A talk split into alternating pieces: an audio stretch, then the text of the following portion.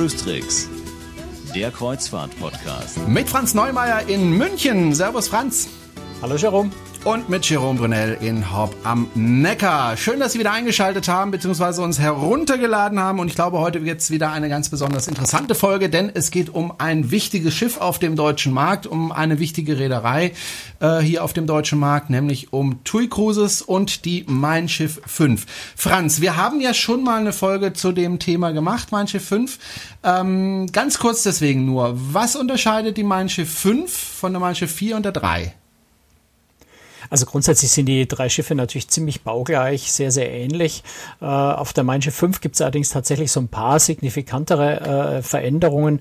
Das fängt äh, am Pooldeck an. Das ist ja auf der 3 und 4 ist eins von den zwei, einer von den beiden Pools mit dem Glasdach, also geschlossen.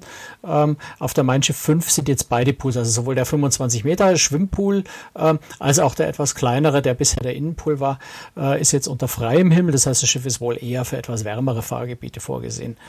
Ähm, was hat sich noch verändert? Die Bar, äh, die ja ganz am Anfang mal ein Museum war auf der 3, dann äh, auf der 4 dieses schöne riesengroße Modell äh, der Mein Schiff 4 hat, ist jetzt nochmal verändert worden. Das ist jetzt eine, eine Bar mit Bildergalerie, wie ich finde, eine sehr, sehr schöne Lösung, auch sehr offen, äh, sehr farbenfroh. Äh, für mein Gefühl vielleicht die schönste Variante von den drei Schiffen, aber das ist natürlich sehr Geschmackssache. Also da hat sich nochmal was getan in dem Bereich. Ähm, das Klanghaus, also dieser klassische Konzertsaal äh, mit, mit sehr viel Hightech, hat einen neuen Namen, das heißt Studio, ist aber von der Funktion im Prinzip sehr ähnlich, ist ein bisschen lockerer bestuhlt, das heißt, man kann es auch so als Kaffeehaus äh, benutzen, äh, vielleicht auch ein bisschen leichtere Unterhaltung dort bieten, als das bisher möglich war und es gibt eine neue Technik, da können wir vielleicht nachher noch kurz drüber sprechen, nämlich äh, eine Hologrammtechnologie, mit der man also Shows per Holographie auf die Bühne zaubern kann. Ähm, eine größere Änderung ist auch noch hinten im, äh, unter diesem Diamant, also dieser Glaskonstruktion am Heck des Schiffs. Da war ja bisher die Kaffee Lounge, äh, also ein Zuzahlbereich. Äh, dort liegt jetzt äh, das Hanami, das äh, japanische, asiatische Restaurant, äh, das auf der Mein 5 auch zusammen mit dem Sternekoch Tim Raue entwickelt worden ist. Äh, da können wir nachher auch noch genauer drüber sprechen, weil das habe ich mir ausprobiert. Das Richards Feines Essen, ähm, das ist dieses ja Edelrestaurant, wenn man so will, auch in dem Bereich von dem Diamant hinten. Äh, äh, gibt es nicht mehr. Dafür gibt es ein äh, österreichisches Schmankerl-Restaurant, was auch ganz, ganz spannend ist. Was haben wir noch? Im Atrium gibt es ein paar kleine Veränderungen. Äh, eine Bibliothek, äh, die Kaffeebar ist dorthin gezogen. Ähm, es gibt eine Osteria, also ein italienisches Restaurant mit hausgemachter Paz Pasta und Pizza, also ja, Pazza und Pista, Pasta und Pizza. Also einfach ein richtig schöner, einfacher Italiener, kein, keine, keine von diesen Nobel-Italienern, äh, hat auch äh, sehr lange offen und Teile davon sind auch kostenfrei, äh, also im All-Inclusive-Konzept inkludiert. Ähm, insofern ganz interessante Bereicherung noch im Restaurantbereich. Das sind mal so im Groben äh, die wesentlichen Änderungen. Natürlich sind viele Details, viele, äh, ja, im, im Design äh, sind natürlich Dinge anders, sind andere, weiß ich nicht, Figuren, äh, andere Bilder, all diese Dinge, wie es natürlich auf jedem Schiff sich ein bisschen variiert. Aber das sind mal so die groben äh, Veränderungen, groben Neuerungen auf der 5 im Vergleich zur 4 und 3. Franz, bevor wir nochmal in die Materie tiefer einsteigen bei der Mein Schiff 5, vielleicht noch äh, eine Sache vorher. Äh, die Mein Schiff 1 und die Mein Schiff 2 werden ja die, die Flotte der Mein Schiffe sozusagen äh, verlassen, bleiben zwar innerhalb des Konzerns, aber gehen zu einer anderen Reederei. Das hat ja auch Auswirkungen auf die zukünftigen Bauten äh, der Mein Schiff Flotte, weil äh, die Mein Schiff 1 und 2 fehlen, aber die werden ersetzt. Ähm, ja, und die Neubauten werden auch wieder Mein Schiff 1 und 2 heißen. Also genau. das ist so ein bisschen... Ähm, ja, also ich, ich, finde ich. Ich persönlich finde es ein bisschen verwirrend. Ich finde es ein bisschen konfus, weil äh, natürlich, ähm, ja, also ich bin ganz gespannt, wie das funktioniert, wenn Leute die Mein Schiff 1 buchen, vielleicht das alte Schiff meinen und dann das neue kriegen. Wobei natürlich fällt das auf im Katalog und natürlich wird jedes Reisebüro einem das sagen. Ähm, aber es ist ein bisschen, ähm, ja, ich, ich, ich finde es ein bisschen gewagt, ein, äh, ein Schiff direkt mit dem gleichnamigen Schiff, das aber doch ganz anders ist, abzulösen. Da bin ich sehr gespannt, sehr neugierig drauf. Andererseits ist es natürlich auch logisch, äh, dann wieder eine Eins und eine Zwei in der Flotte zu haben, weil äh, mit Erzählung mit drei anzufangen ist auch irgendwie seltsam. Also ich, ich glaube, egal wie man es macht, es ist nicht optimal, ähm, aber am Ende ist es auch nur ein Name. Also in dem Moment, wo die, wo die Mein Schiff äh, 5, also die zukünftige Mein Schiff 1, in Dienst geht, wird die alte Mein Schiff 1 außer Dienst gehen. Ähm, und entsprechend wird das größere, neueste Schiff dann eben das, äh, das ältere, kleine ablösen. Und in dem Moment, wo die Mein Schiff 6, respektive Mein Schiff, äh, nee, Quatsch, die 7, also die 5 ist die, die, die, die 7 wird die 1 und die 8 wird die 2. Mal, also man merkt schon, es ist irgendwie so ein bisschen Schreiben. Moment. Man gerät einfach leicht, man gerät einfach leicht durcheinander. Wir haben jetzt die Mein Schiff 5 rausgebracht, es kommt jetzt noch eine Mein Schiff 6, die baugleich zu 5 ist. Äh, und dann kommen die 7 und die 8, die jeweils die 1 und die 2 ablösen und deren Namen dann aber auch übernehmen. Also nicht 7 und 8 heißen werden. So, also nicht, nicht korrekt. Nicht ganz unkompliziert.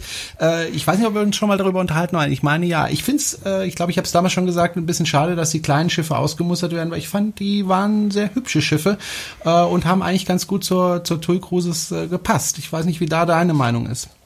Naja, es gibt auch so ein paar Leute, die, die also äh, Petitionen jetzt einreichen zur Erhalt der 1 und 2. Ähm, ich denke, es sind zwei. Also natürlich sind schöne alte Schiffe immer schön, wobei äh, es waren von Anfang an für TUI Cruises nicht perfekt. Sie waren schon, sind schon sehr schöne Schiffe, aber es sind so ein paar Bereiche, die jetzt nicht optimal gelöst werden konnten für die Ideen, die TUI Cruises hatte. Ähm, und man muss halt einfach sagen, es sind relativ alte Schiffe. Es sind Schiffe von 1986, von 1996, äh, 1997, also 20 Jahre alte Schiffe, wenn sie außer Dienst gehen, über 20 Jahre alt. Ähm, die sind, was Treibstoffverbrauch, Wirtschaftlichkeit angeht, äh, sind solche Schiffe einfach schon, ich möchte jetzt nicht sagen ein Problem, aber doch ein erheblicher Kostenfaktor im Vergleich zu brandneuen Schiffen, die einfach, ja, also ich würde jetzt einfach mal behaupten, dass eine Mein Schiff 7, wenn die in Dienst geht, also dann die neue Mein Schiff 1, wenn die in Dienst geht, dass die wahrscheinlich, ich weiß nicht, ich schätze einfach mal 40 Prozent weniger Treibstoff verbrauchen wird wie die 1, vielleicht sogar noch weniger. Und das ist schon eine Hausnummer, die, glaube ich, ein ganz, ganz gewichtiges Argument ist. Ähm, zum anderen äh, ist es natürlich auch gerade für eine Reederei wie TUI Cruises schön, gerade auch mit diesem Konzept, wir benennen unsere Schiffe im Prinzip alle gleich. Ne? Also auf der Kabinenkarte zum Beispiel steht nicht mein Schiff 1, 2, 3, 4, 5, da steht nur mein Schiff drauf. Also die Idee von TUI Cruises ist ja zu sagen, wir verkaufen mein Schiff, und das Interessante ist dann die Destination. Es ist eigentlich egal, mit welchem Schiff du fährst. Und da ist es schon gar nicht so dumm, wenn die Flotte möglichst einheitlich ist. Und die 1 und die 2 unterscheiden sich natürlich schon ganz erheblich von der, von der Baureihe ab der 3. Insofern ist eine einheitliche Flotte, kann da ganz sinnvoll sein. Ähm, dass man da trotzdem mit Wehmut natürlich auf die 1 und 2 schaut, ist gar keine Frage, weil kleinere Schiffe haben oder ältere Schiffe haben immer so ihren eigenen Charme. Und ähm, ja, es wird sicher ein trauriger Moment sein, wenn die beiden Schiffe außer Dienst gehen. Und ich glaube, auch bei TUI Cruises wird da der ein oder andere ein Tränchen verdrücken, wenn die, den, ähm, wenn die die Flotte verlassen. Ich finde es insofern auch interessant, weil er AIDA ein ähnliches Problem hatte. Äh, AIDA hat ja auch neue Schiffe gebaut, große Schiffe gebaut und hatte aber immer noch die kleinen Schiffe, oder hat sie ja immer noch, die Aura zum Beispiel, um eins zu nennen. Ähm, die haben sich aber für einen anderen Weg entschieden, die machen daraus Schiffe für Slow Cruising. TUI Cruises macht das nicht, was ich insofern erstaunlich finde, weil das eigentlich ganz gut zu TUI Cruises gepasst hätte, finde ich jedenfalls. Ähm, ja, aber ich glaube, da musst du TUI Großes fragen, was da Zumal, die Gedanken dahinter sind. Äh, du musst natürlich, ja. es ist natürlich schon ein Unterschied, ob du, ob du AIDA seit 20, 25 Jahren im Geschäft, ähm, also sehr, sehr lange alteingefahrene Reederei, all das schon läuft. TUI Cruises ist immer noch eine relativ junge, neue Reederei, die gucken muss, dass sie sich möglichst präzise, möglichst klar präzi äh, positioniert. Ähm, das ist einfach eine andere Strategie, äh, die das Unternehmen hat. Und TUI Großes ist gut, das ist das beide eigentlich auch, legen beide sehr, sehr großen Wert auf Umweltschutz. Allein aus dem Aspekt macht es eigentlich Sinn, ältere Schiffe möglichst irgendwann mal zum alten Eisen zu legen. Äh, allein wegen, wegen dem Treibstoffverbrauch, dem hohen. Ähm, äh, ja, also gut, warum, warum hat sich TUI Großes nicht dafür entschieden? Keine Ahnung, müsste, müsste man TUI Großes fragen. Äh, ich denke, es ist wirklich die Aspekte, die ich vorhin schon geschrieben habe, äh, beschrieben habe, eine einheitliche Flotte. Ähm, und die Problematik, dass einfach alte Schiffe kostenmäßig schon sehr, sehr schwierig sind. Und man muss natürlich auch sehen, dass äh, TUI Cruises ein sehr, sehr aufwendiges Konzept mit dem All-Inclusive hat. Äh, jetzt gerade an meine Reise zurückdenke, gerade mit der Mein Schiff 5, da gibt es mal ein Kaviar-Frühstück. Da gibt es wirklich Stör-Kaviar. Da gibt es auch einen Sidebling-Kaviar, den ich übrigens sehr lecker fand. Also da kann man sich bedienen. Das ist jetzt nicht auf ein kleines Löffelchen pro Passagier äh, begrenzt, sondern es ist einfach ein großzügiges Kaviar-Frühstück. Äh, es gibt ein Käsebuffet am Abend, an einem Abend. Das wirklich, da ist wirklich teurer, guter Käse. Also das nur als Beispiele. Ne? Ähm, du hast in diesem All-Inclusive-Konzept ist schon, steckt schon sehr viel Aufwand, sehr viel Kosten drin. Und das muss sich dann auch rechnen. Und wenn du ein Schiff hast, was in den Betriebskosten schon sehr hoch ist, wird es irgendwann relativ schwierig, dass da noch irgendwie auf vernünftige Gewinnmargen zu kommen, die man braucht.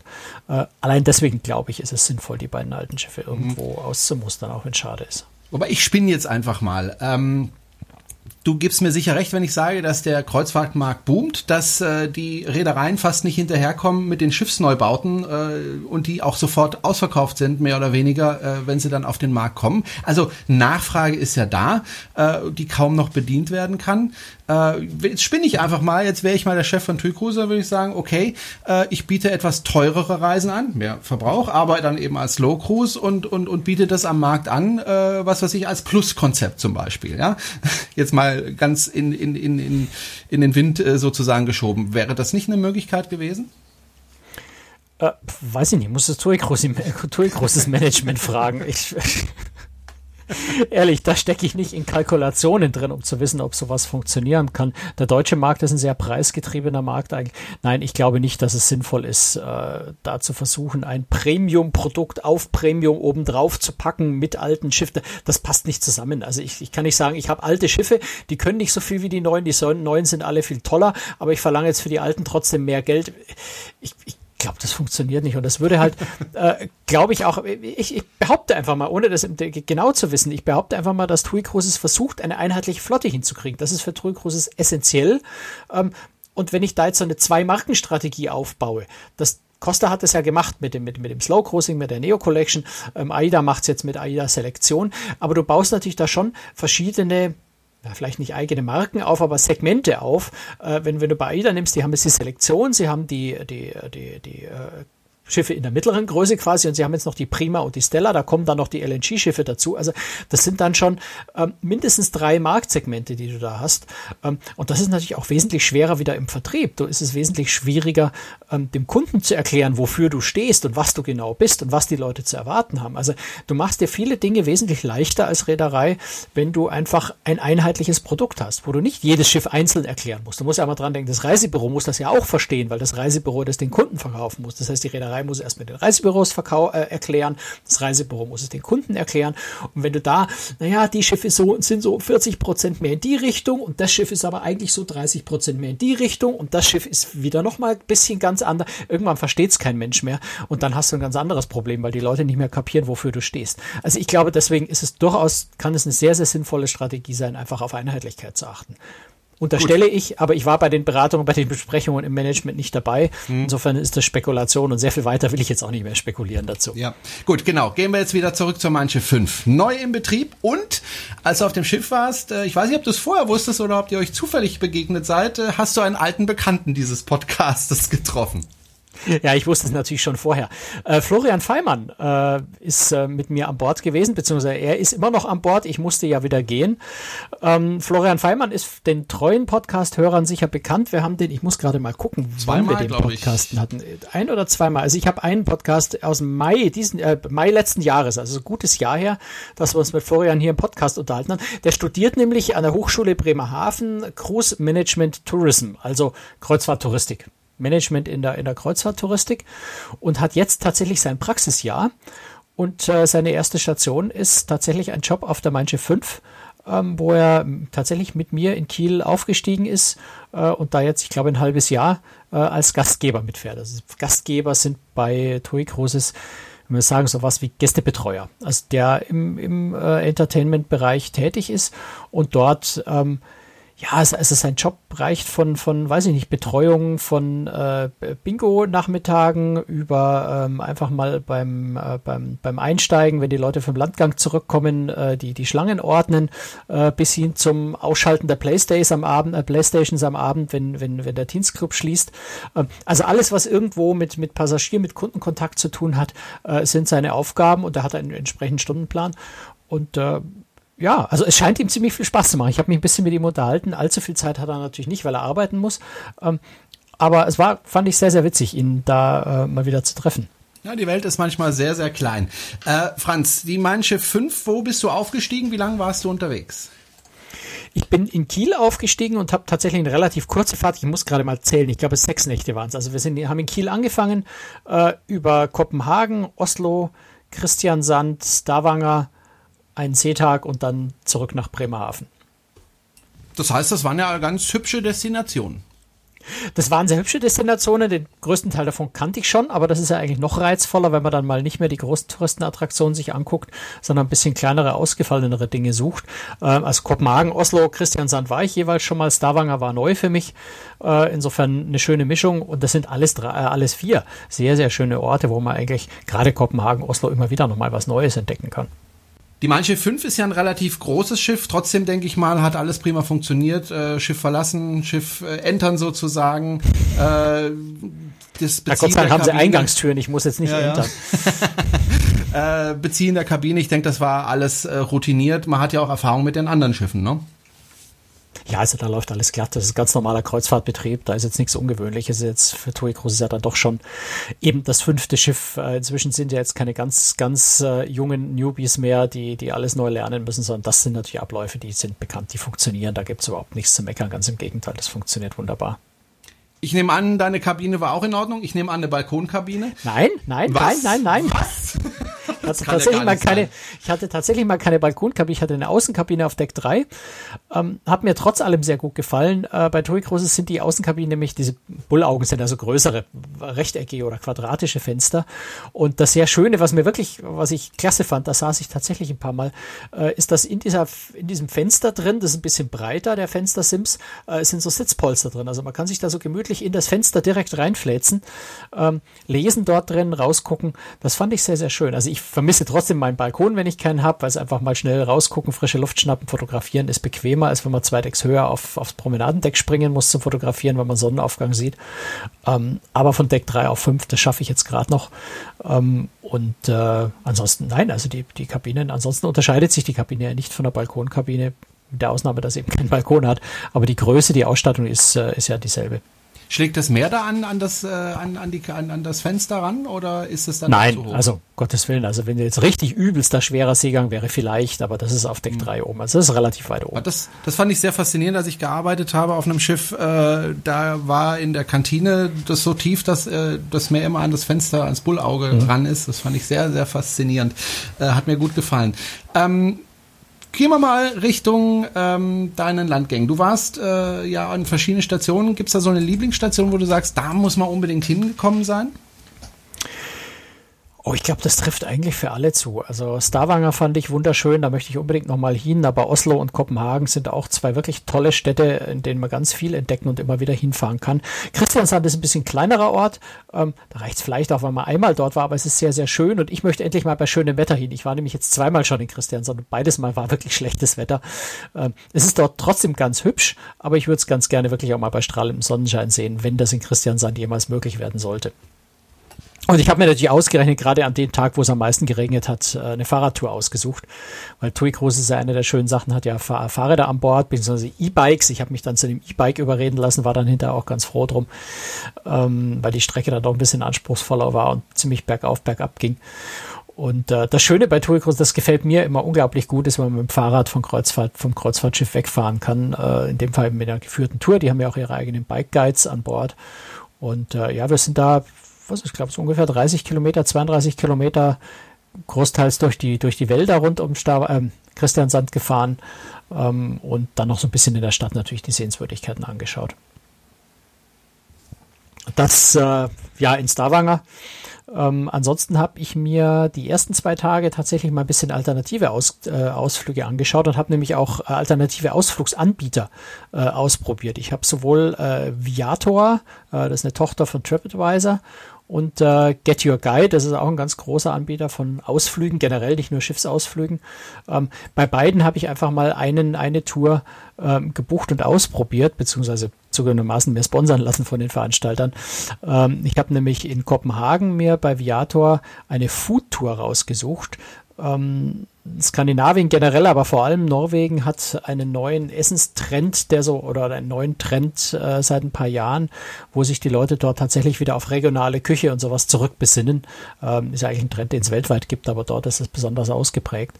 Und wir haben da eine wunderschöne Tour gemacht zu Fuß. Ähm, glaube vier Stunden oder sowas, vier, fünf Stunden ähm, durch Markthallen, durch Restaurants, äh, durch Bierkneipen gezogen und wirklich so die lokalen Spezialitäten ausprobiert.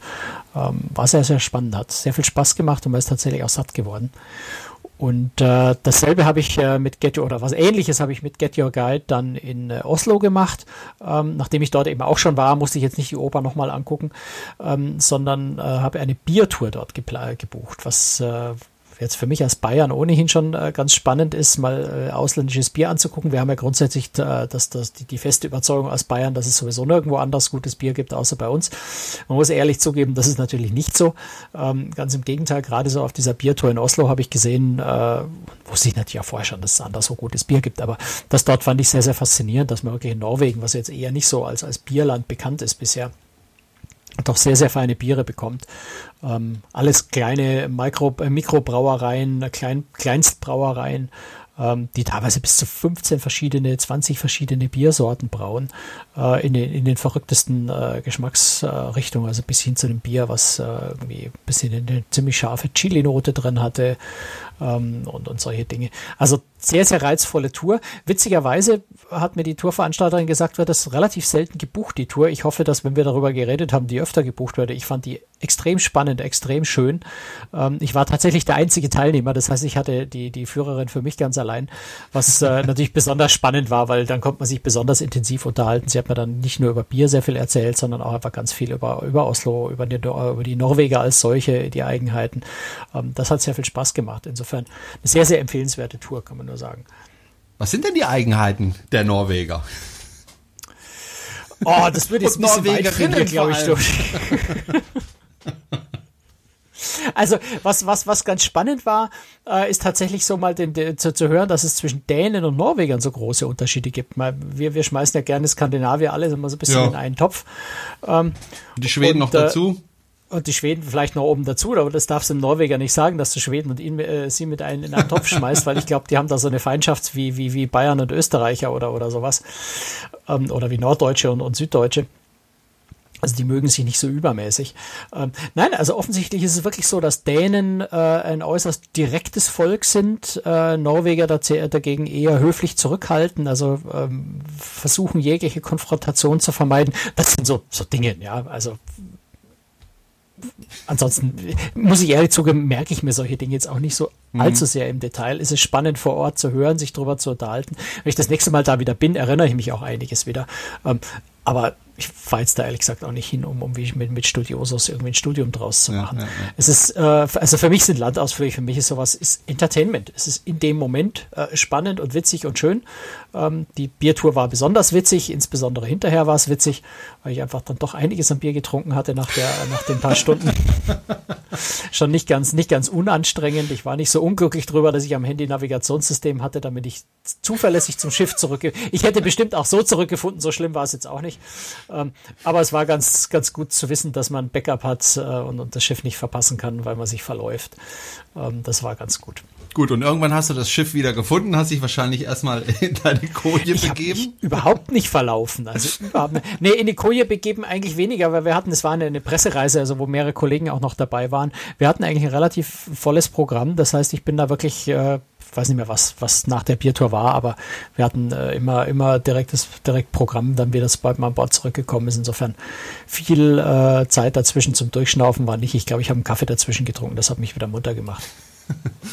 Gut, und dann war es eben. In der, in, der, in der schönen Kaffeebar, in dem neuen Atrium mit zwei schönen Pralinen dabei. Äh, übrigens, ähm, für, für Vielfahrer bei TUI Cruises, es gibt ja auch ein neues Vielfahrerprogramm seit einiger Zeit. Ich bin tatsächlich das vierte Mal schon an Bord gewesen bei TUI Cruises und hatte dann an, äh, in der Kabine einen Gutschein, das eben für, für Vielfahrer ähm, dieser Kategorie, äh, was war das? Es war ein äh, Champagner in der Diamantbar, äh, den man ja normalerweise bezahlen muss und zwei von diesen wirklich leckeren Pralinen in der, in der Kaffeebar. Die zwei Gutscheine lagen also in der Kabine als Goodie für Vielfahrer. Das vielleicht so am Rande noch erwähnt, weil bisher hatte TUI Cruises ja sowas nicht, im Gegensatz zu den meisten anderen Reedereien. Inzwischen führen die sowas auch ein nach und nach, dass man eben als Wiederholer, als, als äh, Stammkunde quasi so kleine Benefits kriegt. Hm. Wer war eigentlich der Kapitän äh, auf dem Schiff, als du an Bord warst? Ich, ähm, also nicht Shell Holm. Deswegen habe ich den du gefragt, vielleicht gespitzt hast. Ähm, ich muss ehrlich zugeben, ich kann mich an den Namen jetzt akut nicht erinnern. Okay, aber ich wollte eben wissen, ob er an Bord ist, weil Nein, er, er ist ja ähm, sehr stark involviert in die Neubauten, gerade was ja. zum Beispiel die Brücke betrifft. Äh, da hat er ja sehr, sehr viel äh, designt beziehungsweise beraten äh, mit seiner Richtig. eigenen Firma. Ne? Ja, genau. Also Shell Holm hat mehr oder weniger das Brückendesign mit seiner Firma entwickelt für die Schiffe. Genau, und auch bei der Schiff 5 war das so und wird auch wahrscheinlich bei den nächsten Schiffen so sein. Ja, da verändert sich jetzt auch nicht so dramatisch mhm. mehr viel was. Also hat für die Mein Schiff 3 dieses Brückendesign entworfen und das wechselt man jetzt auch nicht von Schiff zu Schiff, weil es ist natürlich durchaus ja. ein Vorteil. Äh, auch da wieder Thema Einheitlichkeit. Ja. Äh, wenn, die, wenn die Brücken einheitlich sind, äh, dann, dann können Kapitäne auch leichter hin und her wechseln, ohne sich jedes Mal an was Neues gewöhnen zu müssen. Auch die ähm, Offiziere. Auch die Offiziere natürlich. Also da ist das, das, der, das Hin- und Herwechseln ist da deutlich einfacher, äh, wenn man nicht von Schiff zu Schiff was völlig anderes hat. Ähm, das unterscheidet sich nicht so, dass man ewig Fahrschule machen muss und alles neu lernen muss, aber wenn die Anordnungen anders sind, andere Geräte sind, ist es schon ganz praktisch, wenn das identisch ist. Ist ja auch äh, ein Sicherheitspluspunkt, finde ich, wenn alles gleich ist. Airbus Durchaus, zum Beispiel ja. macht das ja ganz genauso. Ob du einen Airbus A320 fliegst oder 380, das Cockpit ist fast immer das gleiche. Gut, ähm, Du hast auch gegessen auf dem Schiff, nehme ich an. Und du hast ja am Anfang schon angesprochen, Österreich ist jetzt auf dem Schiff vertreten. Wenn ich an Österreich denke, dann fällt mir eigentlich nur Wiener Schnitzel und äh, Brathähnchen ein. Gab es da ein bisschen mehr? Ja, also das, äh, das Schmankerl, wie das Restaurant heißt, das ist eben an der Stelle, wie ich ja vorhin schon gesagt habe, an der Stelle äh, des, des Richards feines Essen, also dieses eher, naja, Sterne-Restaurant nicht, aber ein sehr feines, gutes Restaurant gewesen. Ähm, und das haben sie eben jetzt auf der Mein Schiff äh, 5 mal ersetzt durch was äh, bisschen bodenständigeres. Ähm, da, witzigerweise stehen auf der Karte sehr viele Tapas, also die heißen auch Tapas. Ähm, Tapas ist jetzt nichts Österreichisches, aber die Idee ist gut. Ähm, zu sagen, wir machen kleine Portionen von bewährten äh, österreichischen Gerichten, also Geschspatzen, Backhändel, Gulasch, Gröstel, Bretteljause, solche Dinge, ähm, die man dann eben nicht, ich will, äh, die Leute wollen ja gerne entweder was Kleines essen, ähm, oder ich will auch mehrere von diesen feinen Sachen durchprobieren. Und wenn ich jetzt also ein, eine Portion Kässpatzen bestelle und mir dann der Magen schon im Keller hängt, weil einfach der Tellerrand voll mit Kässpatzen ist, dann ist es weniger reizvoll, als wenn ich wirklich so einen kleinen Happen habe, so, so vier, fünf Löffel voll vielleicht äh, Cashspatzen und dann kann ich noch zwei, drei andere Sachen probieren. Insofern finde ich diese Tapas-Idee eine ganz witzige. Und natürlich gibt's auch Hauptgerichte, also ich kann auch meinen Wiener Schnitzel, ich habe einen Wiener Schnitzel gegessen, ähm, schön mit Kalbfleisch, so wie sich das gehört, äh, oder auch meine Forelle Müllerin Art oder eine Forelle Blau äh, oder auch eine ordentliche Portion äh, Kaiserschmarrn. Es gibt Salzburger Nockerl, also diese, diese ganz schaumigen äh, Nachspeisen. Ähm, das gibt's auch als Haupt, Hauptspeisenportion. Ähm, aber ansonsten ist es ganz witzig, sich auch mal, man kann auch einfach mal reingehen und mittags nur zwei Tapas essen, ja, also dann einfach mal so für 2,50 oder, oder 2,70 oder 3,80 oder sowas, ähm, zwei von diesen Tapas essen, da muss man jetzt nicht gleich groß Geld ausgeben und einen großen Fünfgang-Menü essen.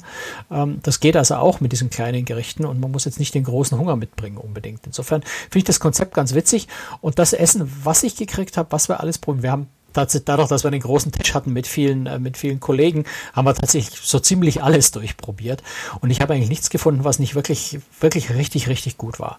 Also bei einem Wiener Schnitzel kann man immer noch was besser machen, aber es war sehr, sehr gut. Ähm, und auch ansonsten kann man eigentlich nur empfehlen. Das war wirklich, wirklich lecker. Und wir hatten zwei österreichische Kolleginnen am Tisch, äh, die eine aus Wien, die andere aus Innsbruck.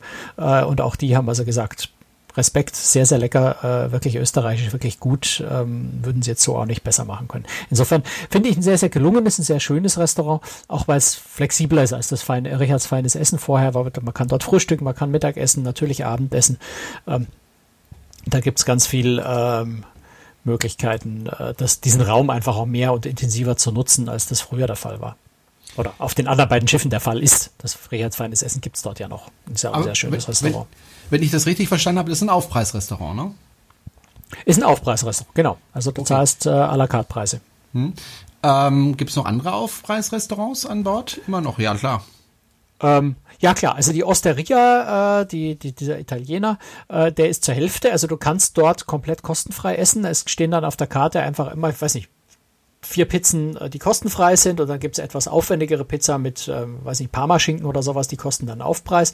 Ähm, aber du musst dort also nichts bezahlen. Du kannst aber, wenn du möchtest, ein etwas höherwertigeres Gericht ähm, gegen Aufpreis kriegen. Das ist also so, so eine, so eine, so eine äh, Misch, Mischgeschichte, wenn du so willst. Aber wie gesagt, du musst dort nichts bezahlen. Du kannst auch komplett kostenlos da essen. Ähm, was gibt's noch an Aufpreisrestaurants? Äh, natürlich das Steakhouse. Äh, daran hat sich nichts geändert, weil das ist immer noch äh, eins der besten Steakhäuser meiner Meinung nach auf Kreuzfahrtschiffen überhaupt. Also wirklich sehr, sehr lecker.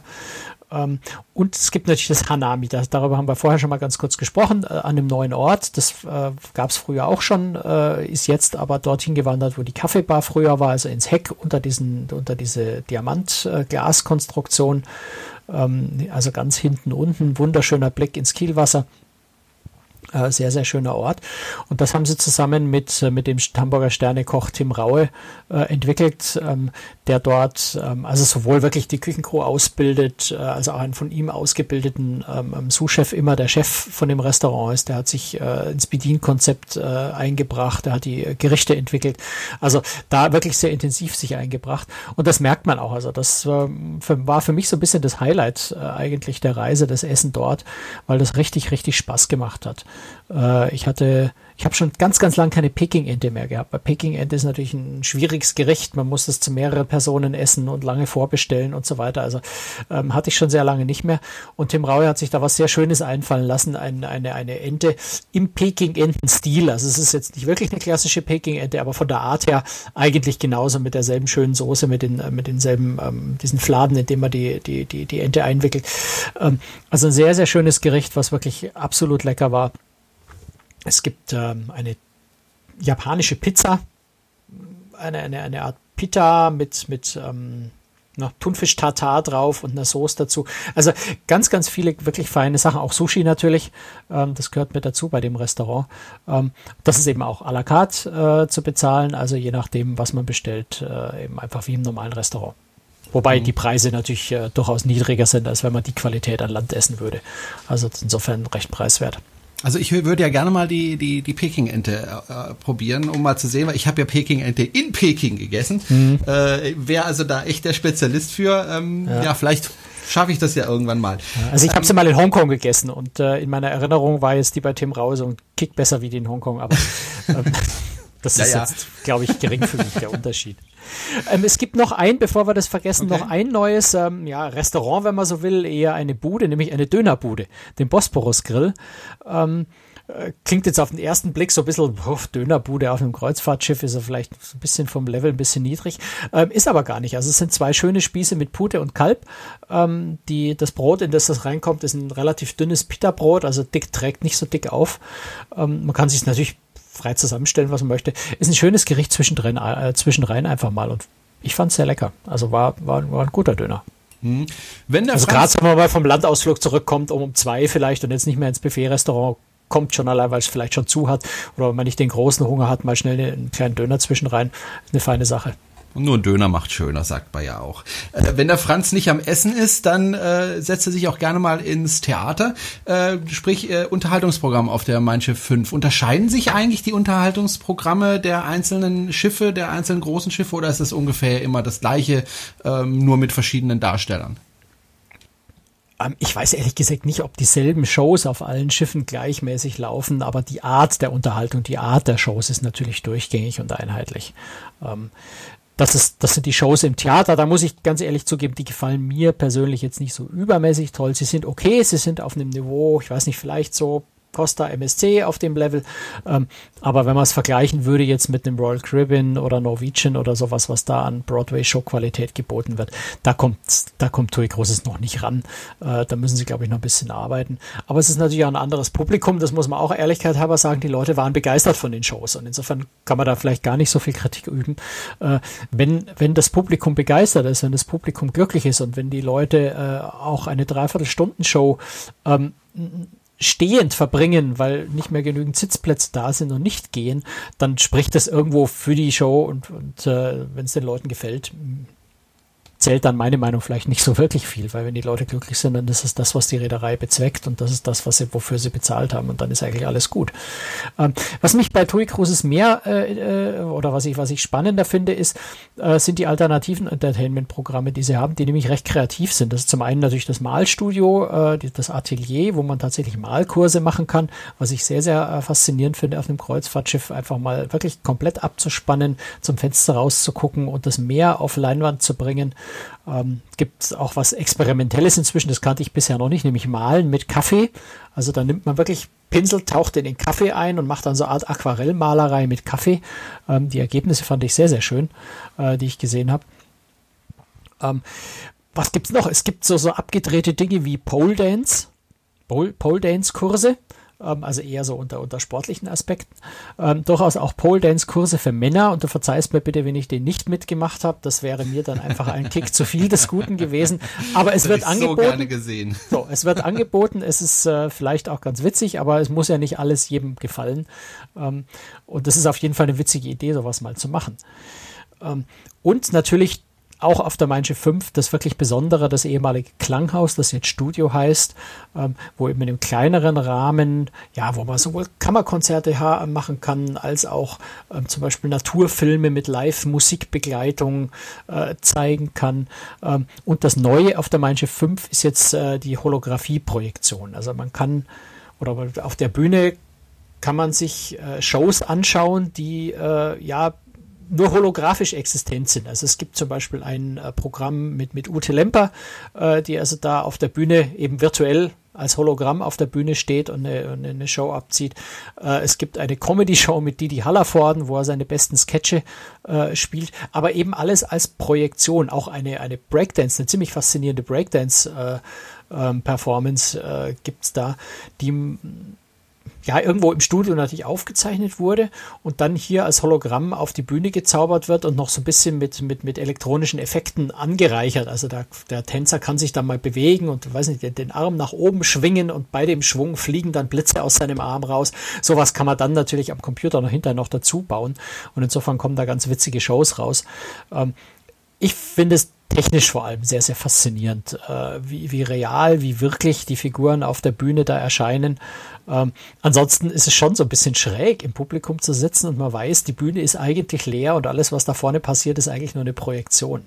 Ähm, aber es hat äh, seinen gewissen Reiz und technisch ist es allemal sehr faszinierend. Hm. Erinnert mich so ein bisschen als Holodeck auf, der, auf dem Raumschiff Enterprise, ne? Hm, so ein bisschen, ja. Mhm. Gut, ähm, wenn wir jetzt nichts vergessen haben, Franz, sag mir, wenn ich was vergessen habe, dann würde ich nämlich zum Schluss dieser äh, Folge kommen, die übrigens die Folge 150 ist, by the way. Ähm, wir gehen Ach, also, und ich habe jetzt keinen Sekt zum Anstoßen ja, da. Schade, Mist. ne? Und, aber ja. du hattest ja Champagner auf der Ich bin ja, ich wollte gerade sagen, ich bin, ich bin nicht auf der Manche 5, weil da hätte man nur neben sich langen müssen, weil ja. da ist ja alles inklusive. Den Sekt hätte ich sofort gegeben auf Anforderung. Habe ich jetzt leider nicht. Ich sitze hier in meinem Keller und da gibt's kein Champagner. Wenn Sie uns übrigens unterstützen möchten, anlässlich zum Beispiel der 150. Folge, dann können Sie das sehr gerne tun, äh, indem Sie uns zum Beispiel weiterempfehlen. Ich nehme an, Sie sind ab und zu auf Kreuzfahrtschiffen unterwegs, treffen also andere Kreuzfahrtbegeisterte, die diesen Podcast vielleicht gar nicht kennen und die sich vielleicht freuen, wenn Sie uns äh, auch entdecken können. Also empfehlen Sie uns einfach weiter oder kommentieren Sie äh, die einzelnen Folgen oder stellen Sie uns Fragen, die wir sehr gerne hier im Podcast auch beantworten. Ähm, oder natürlich, Sie können uns Geld spenden, entweder einmalig oder Sie können einfach so einen Dauerauftrag Beitrag machen, so ein Euro pro Monat und das sind dann auch zwölf Euro pro Jahr. Das unterstützt uns sehr. Wir freuen uns äh, über Ihre Spenden an dieser Stelle. Wir dürfen natürlich auch gerne Schluss. zwei, drei, vier, fünf, zehn ja, Euro natürlich. Sein. 150 Euro anlässlich der 150. Folge sein. Nein, wir wollen nicht als Dauerauftrag werden. monatlich. Ja, genau. das wäre schön. Nein, aber äh, herzlichen Dank an die, die uns schon in der Vergangenheit unterstützt haben, die uns jetzt über 150 Folgen teilweise begleitet haben. Ich weiß, wir haben viele, viele sehr treue Hörer. Äh, und ich würde mal sagen, Franz, äh, die 200. Folge machen wir vielleicht wieder vor Publikum, oder? Ich, wir, wir nehmen uns das mal ganz fest vor. Ich, ich glaube schon, dass wir das hinkriegen. Vielleicht kriegen wir es auch früher schon zur 175. hin. Das müssen wir mal gucken. Genau. Die Planung ist dann ein bisschen schwierig dafür mit meinen vielen Reiseterminen, aber Richtig. ich glaube, nächstes Jahr ist ein bisschen entspannter. Das sagst du ähm, jedes Jahr. Franz, das sagst du jedes ich sag Jahr. Sage ich das echt jedes Jahr. Jahr. Entspannter ah. und jedes Jahr bist du unterwegs. Ja, dieses Jahr waren besonders viele neue Schiffe. Da ja. war ich eigentlich ständig nur am Hinterherhecheln bei neuen ja. Schiffen. Nächstes Jahr kommen nicht ganz so viele neue raus. Insofern stehen die Chancen da gut. Gut, dann äh, bedanken wir uns, wie gesagt, fürs Zuhören und fürs Weiterempfehlen und fürs Spenden. Und wir hören uns in spätestens zwei Wochen wieder mit einer neuen Folge von Cruistrix, dann die Folge 151. Tschüss und bye bye. Tschüss, Franz. Bis dann. Servus.